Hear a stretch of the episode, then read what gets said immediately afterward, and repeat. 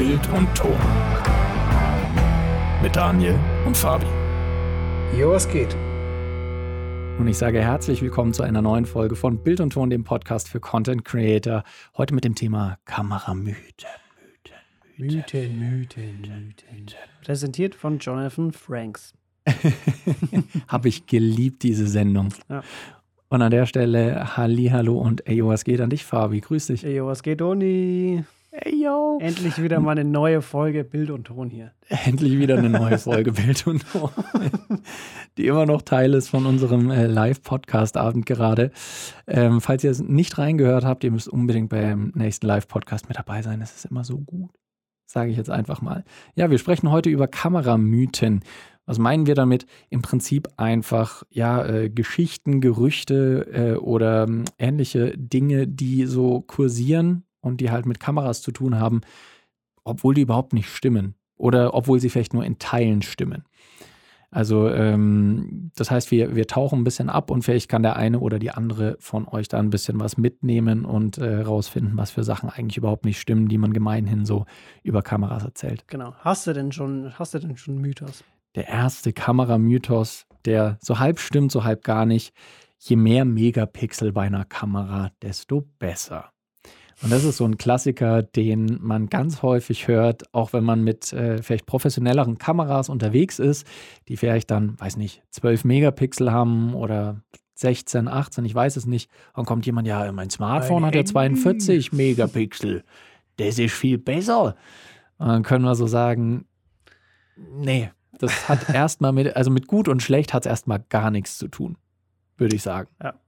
Also ich, ich würde direkt wieder auf äh, die Folge von vorher äh, verweisen. Mhm. Ähm, die wahrscheinlich beste Kamera, die es äh, momentan gibt auf dem Markt, ist von Arri und die hat einfach 7 Megapixel. Ja. Es kommt halt. Videokamera. Es kommt halt nicht, ja gut, Videokamera.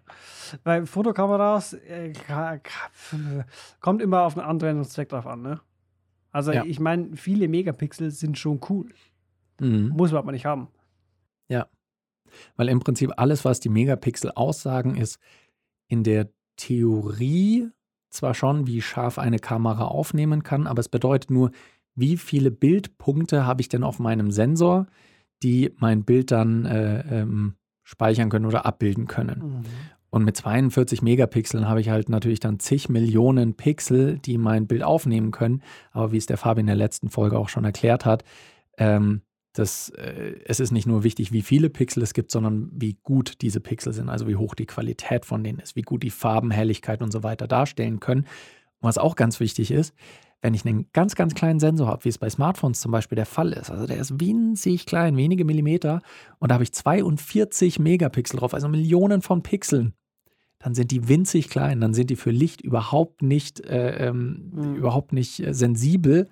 Und das bringt dann häufig auch eine eigentlich schlechte Bildqualität mit sich, zumindest wenn man zum Beispiel in Lowlight-Bedingungen ist, wenn Ja. man wenig Licht zur Verfügung hat, die ISO hochgeschraubt wird und es dann ab ISO 300 schon anfängt zu rauschen.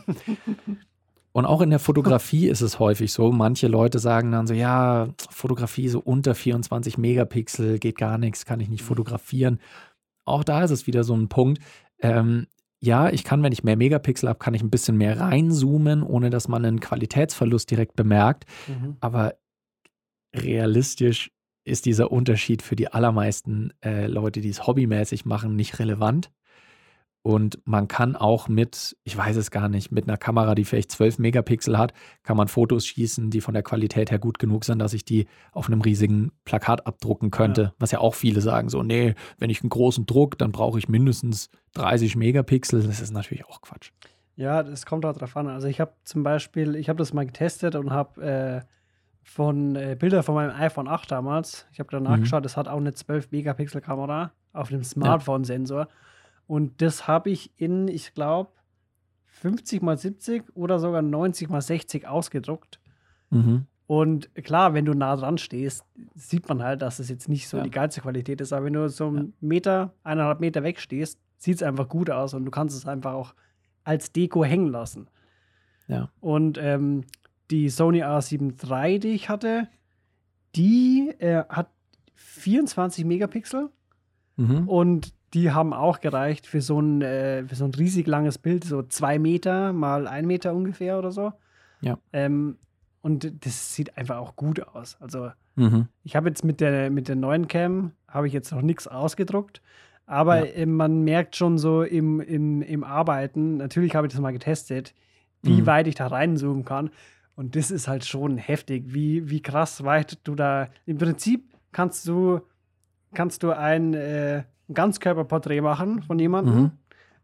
und kannst aber im Nachhinein so krass reinzoomen, dass du im Prinzip nur hier so ein Porträt rausnimmst und es ist halt Ja. immer noch sackscharf, als wie wenn du das Mhm. mit, keine Ahnung, mit der Sony-Kamera direkt von vorn gemacht hättest. Also direkt als Porträt. Also das ist schon ein Vorteil. Ähm, aber ich, ich sag mal so, wenn du von Anfang an weißt, was du für ein Foto machen willst, dann kadrierst du es dir halt auch schon so, wie du es brauchst.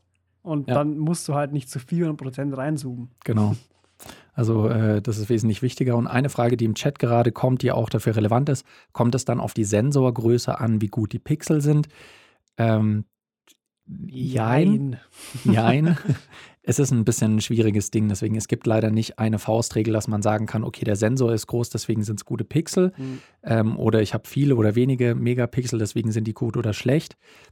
Leider kann man es nicht ganz so einfach sagen, aber tendenziell ist es schon so, wenn ich eine Kamera mit einem größeren Sensor habe, ist meistens oder oft die Qualität der Pixel besser, als wenn Mhm. ich eine Kamera mit äh, einem wesentlich kleineren Sensor habe. Ja. Es kann allerdings trotzdem, also äh, wir sagen so Jein, weil es nur tendenziell so ist. Es gibt auch Kameras, die haben, weiß nicht, einen Micro Four Thirds Sensor, der halb so groß ist wie der von einer Vollformatkamera und da können trotzdem die Pixel teilweise eine bessere Qualität haben als von der, äh, als von der Vollformatkamera. 6D Mark II wolltest du sagen?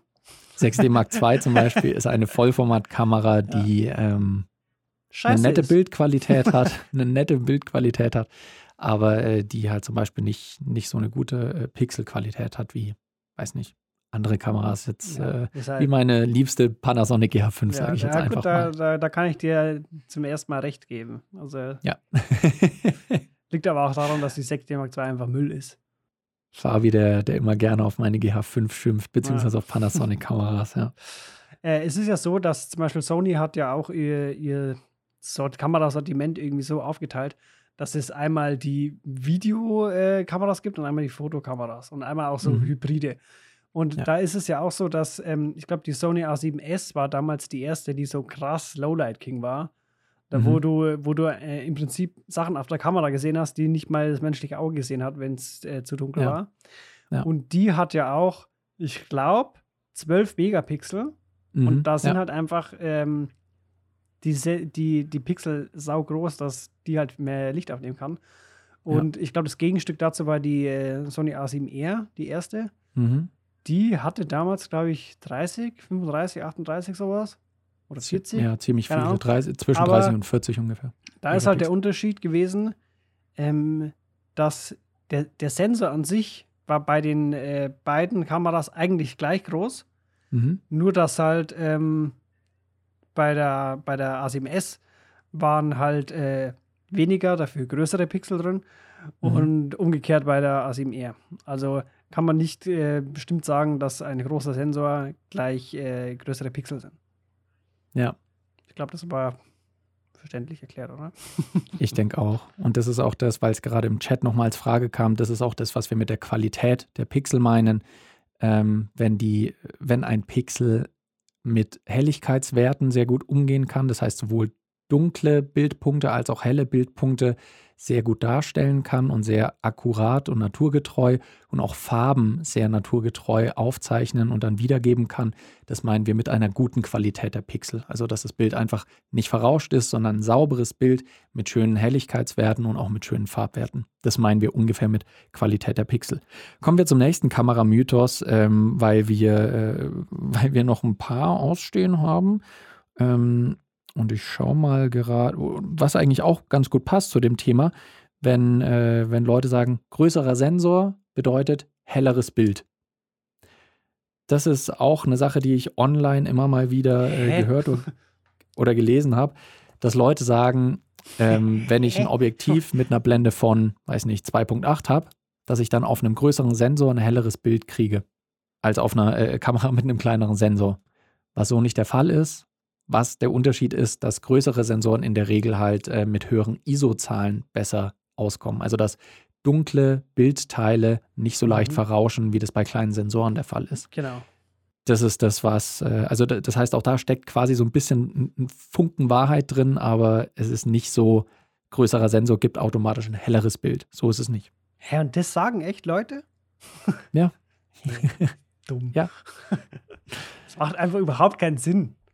Ja, also es, äh, es kommt ja trotzdem durch das Objektiv genauso viel Licht rein, oder Das nicht? gleiche Licht, ja, natürlich. Von daher ähm, ist das auch, auch ein Trugschluss, der, äh, der dann nicht ganz so, äh, ganz so easy ist. Die nimmt Dann- halt, also die größeren Pixel nehmen halt einfach das Licht, das reinkommt, halt besser auf. Mhm.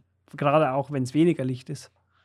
Ja, genau. Und daher kommt es halt in, äh, in schlechten Lichtbedingungen nicht so schnell zu irgendwelchen Bildartefakten, also zu Bildfehlern, dass, dass es sehr schnell rauscht oder grisselig Mhm. wird und äh, solche Dinge. Also das passiert eben nicht so schnell. Dann, äh, was haben wir denn noch? Ah ja, auch ein Kameramythos, den wir hier äh, besprechen können, dass alle DSLRs und DSLMs nur 30 Minuten aufnehmen können, weil sie dann überhitzen. Mhm. Das ist auch ein Mythos, der zwar historisch schon stimmt, aber mittlerweile nicht mehr so der Fall ist. Nee, aber es ist äh, ein, ein hitziges Thema bei In- und Export. Diese 30 Minuten. Das haben wir, das haben wir, glaube ich, auch schon mal irgendwo besprochen, oder? Ja, das haben wir auch schon mal in einer, in einer Folge besprochen.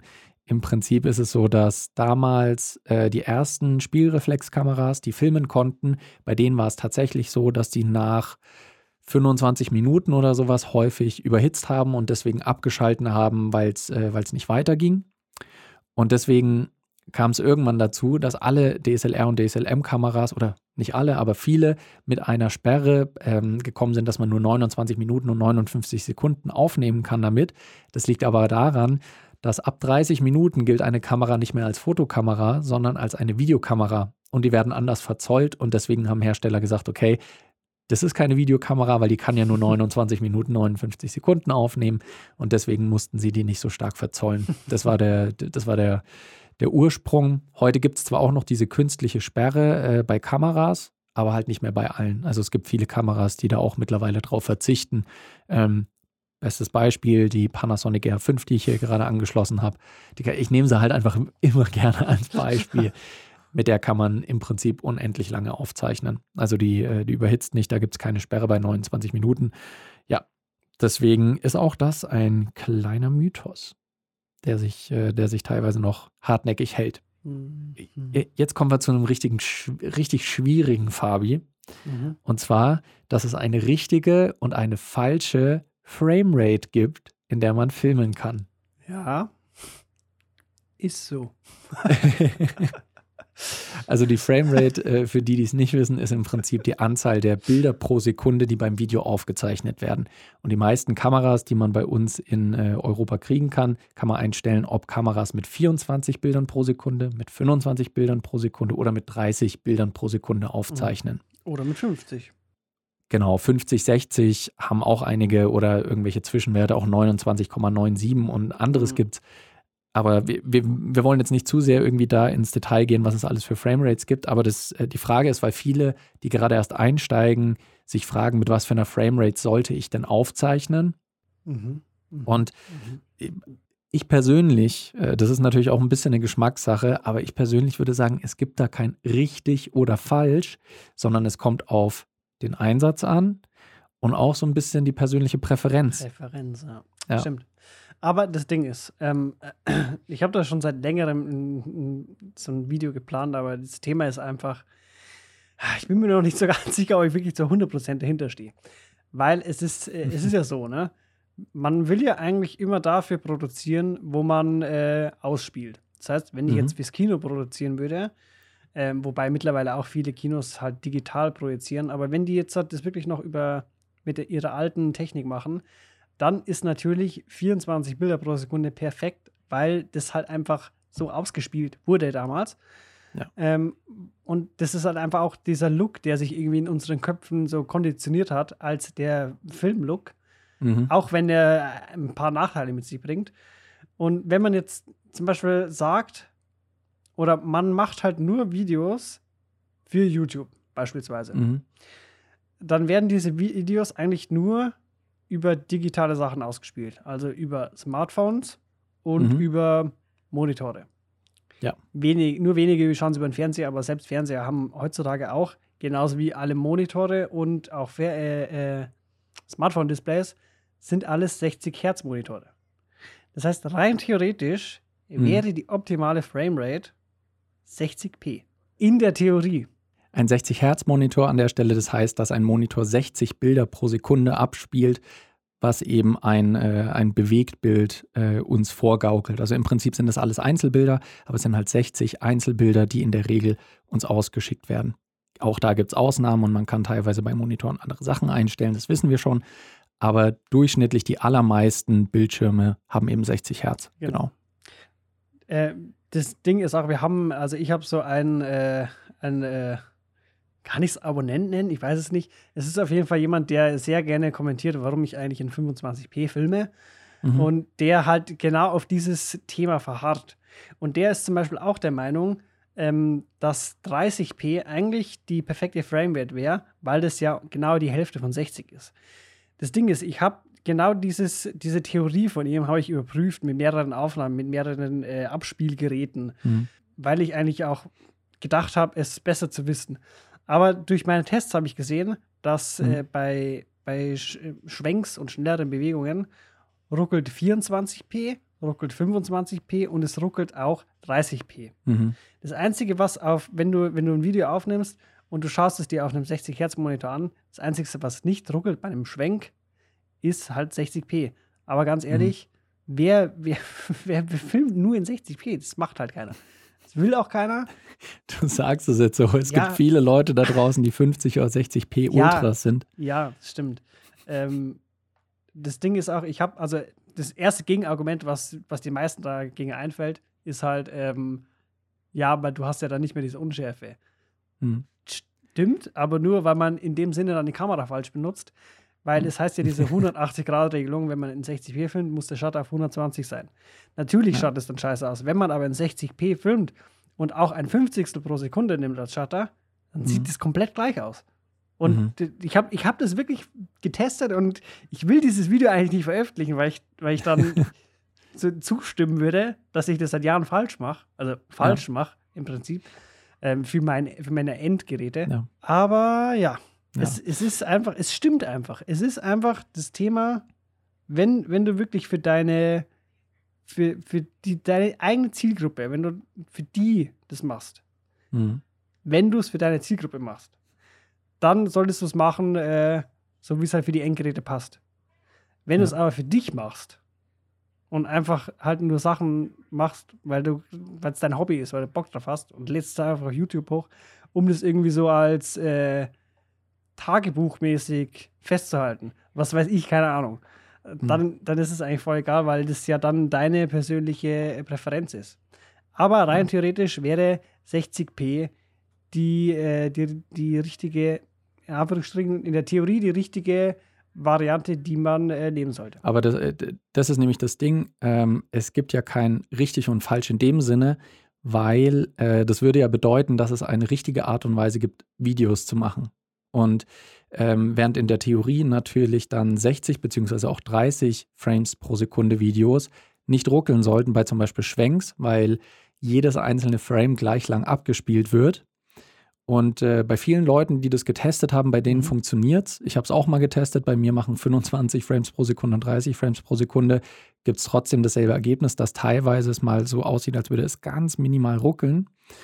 Es ist aber teilweise bei mir zum Beispiel auch so, dass nicht jede Kamera mit 25, äh, nicht jede Kamera mit 30 Frames zum Beispiel filmen kann. Und wenn ich mit drei Kameras irgendwas filme und die abgleiche, dann will ich, dass die alle in derselben Framerate sind. Ja, okay, das stimmt. Und außerdem finde ich persönlich, ich mag nämlich gerne diesen Handheld-Look, der eben so, der einen manchmal ein bisschen immersiver in ein Geschehen reinbringt.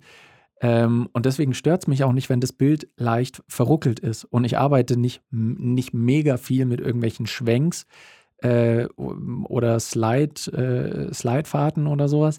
Von daher ist es für mich persönlich nicht schlimm. Wenn das für dich schlimm ist und du willst das so smooth wie möglich, dann nimm in einer anderen Framerate auf. Alles cool, mach das. Mach Aber ich das auch. Ding ist, ja, also jeder hat halt seine persönliche Präferenz. Und ich finde zum Beispiel den Look von 30 Frames pro Sekunde ganz furchtbar. Mir gefällt der halt nicht, weil der mich so an diese Telenovelas, so diese, diese ähm, äh, hispanischen äh, Telenovelas erinnert, die halt traditionell so in 30 Frames immer gefilmt wurden. Und ich finde diesen Look halt einfach nicht schön. Von daher scheidet es für mich aus und dann habe ich lieber in der Bewegung mal ein minimales Ruckeln drin, als dass ich alle Bewegungen als irgendwie unästhetisch oder äh, unschön Ja, empfinde. Oder, oder du filmst es halt so, dass eigentlich nichts ruckeln kann. genau. genau. wenn ich ein Standbild habe, dann äh, kann nichts ruckeln zum Beispiel. Aber dein, dein erstes Argument war ja, es gibt kein richtig und falsch beim Film. Aber es ist ja, es ist ja Science. Ne? Es ist ja Physik. Ja, aber äh, auch die Physik sagt dir nicht das, was richtig ist. Also Ja, die Physik kann dir sagen, dass jedes einzelne Frame dann gleich lang angezeigt wird. Ja, das kann die Physik mir sagen, aber die Physik kann mir nicht sagen, dass es ethisch, moralisch oder sonst irgendwie richtig ist, wie lang ein Frame zu sein hat oder wie gleich lang die zu sein haben. So, ich komme komm mir gerade so vor, wie in so einer, als wenn wir in so einer Debatte, ich so, ich bin Veganer und du bist du Fleisch-Ultra-Metzger. Du bist gerade der Teufelsadvokat, ja. Wir- Wir sind da jetzt auch gerade sehr lang auf diesem, auf diesem Thema drauf gewesen. Von daher, äh, ja, an der Stelle, ähm, wir finden, es gibt nicht die eine richtige Frames pro Sekunde Zahl. Jeder muss da das finden, womit er am besten leben kann, mit Look, äh, äh, Gleichmäßigkeit von Bewegungen und so weiter. Und Friede, Freude, Eierkuchen, jeder kann da machen, was er will. Wieso, wieso, ist, wieso ist in, deinem, in deiner Welt der Veganer der Teufelsadvokat? Nee, du warst nur gerade der Teufelsadvokat, weil du die, weil du die ähm, eine Haltung vertreten hast. Die dir nicht äh, gefällt. Einfach Aha, nur, und, nee, okay. um der Argumentation willen. um der Argumentation willen, damit ich noch äh, dagegen argumentiere. Du willst einfach die Wahrheit nicht sehen. Das stimmt, ich verschließe meine Augen vor der Wahrheit. Oder du willst die Wahrheit druckeln sehen. Ich verschließe meine Augen vor der Wahrheit in 25 Frames pro Sekunde. So. Okay. Das ist mein Ding. Okay. Ähm, auch ein Gesetz, was viele als in Stein gemeißelt sehen, aber in manchen Fällen auch ausgehebelt wird. Die ähm, 180-Degree-Rule, dass man mit einer Verschlusszeit vom Doppelten bzw. einem Mehrfachen der Framerate filmen muss. Und da gibt es nichts anderes. Also zum Beispiel, wenn ich mit 25 Frames pro Sekunde aufzeichne, dass ich in, mit einer 50. Sekunde aufnehmen muss Mhm. wieder. Genau, und da, da ist ja eigentlich auch gleichzeitig das Problem, wenn man jetzt sagt, man will in 60p filmen, dann Mhm. würde man nach der 180-Grad-Regel, warum die auch 180-Grad-Regel heißt, macht in dem Sinne gar keinen äh, Sinn. Wenn man das doppelt nimmt, würde man ja in 100, 1 zu 120 filmen. Und ähm, also das ist ja die Grundregel, ne? Wenn du jetzt aber deine normale Bewegungsunschärfe haben willst, Mhm. nimmst du eins, ein Fünfzigstel Sekunde her, auch wenn du 60p filmst. Also da ist ja auch wieder ähm, genau dieser Mythos ähm, macht dann einfach keinen Sinn. Und auch gerade, wenn man irgendwelche so In-Camera-Effekte haben will, zum Beispiel, wenn man ein ähm, so einen Dreamy-Effekt haben will, Mhm. dann nimmt man einfach, äh, keine Ahnung, eins, ein Dreißigstel oder so. Mhm. Ähm, also diese, diese Grundregel ist ja eigentlich nur eine Regel, an die man sich halten sollte, wenn, Genau. ma- wenn man halt, ähm, Am ehesten das, äh, den, den Look, den das menschliche Auge auch am ehesten gewohnt ist, reproduzieren will. genau, Weil, äh, so wie es damals war. genau, ich, und ich mache jetzt einen super blöden Test gerade hier, aber wenn ihr mal eure Hand nehmt einfach und vor euren Augen die hin und her schwenkt, dann seht ihr, das ist eine übliche Bewegungsunschärfe. Also ihr seht das, ähm, ihr seht nicht die ganze Zeit die Hand absolut klar, sondern es sieht so aus, als würden sich da Linien ziehen und als würde das alles verwischen. Und diesen Effekt habe ich eben auch, wenn ich mit, äh, mit dieser 180-Degree-Rule arbeite, also mit, ähm, mit einer Verschlusszeit, die doppelt so lang ist wie meine Framerate, beziehungsweise doppelt so kurz. Und äh, kleiner historischer Ausblick, warum die eigentlich so heißt. Früher bei Filmkameras war es nämlich so, da wurde das Filmmaterial belichtet und zwar ähm, ist es ja dann bei jedem Frame so gewesen, dass eine runde Scheibe, die sich vor dem, äh, vor dem Film befunden hat, die hat sich da die ganze Zeit gedreht. Und diese Scheibe war ein halber Kreis. Und dieser halbe Kreis war dann halt für die Hälfte eines Frames, hat die quasi den, äh, den Film beleuchtet und dann war es wieder zu und war abgedeckt durch den halben Kreis. Dann war es wieder offen, dann war es wieder zu. Und weil eben die Hälfte von einem Kreis 180 Grad sind, daher kommt dieser Name. Das heißt, wenn ich eben 25 Bilder pro Sekunde hatte und jedes Frame wurde zur Hälfte belichtet und zur Hälfte nicht belichtet, dann war es eben nicht ein 25. von einer Sekunde, sondern ein 50. von einer Sekunde belichtet.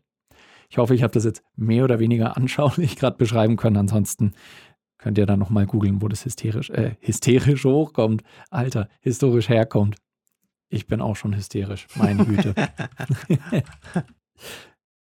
Ich schaue gerade, äh, Fabi, hast du spontan noch einen Kameramythos? Weil sonst, weil sonst würde ich einfach noch äh, einen letzten raushauen.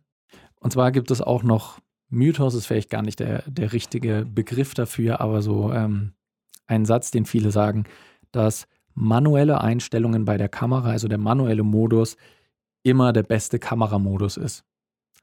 Weil viele sagen, okay, am Anfang, wenn du lernst zu filmen, dann musst du den manuellen Modus lernen und dann immer nur noch manuell filmen, keine Automatikmodi mehr, weil manuell ist immer besser. Und ich finde, das so. stimmt nicht.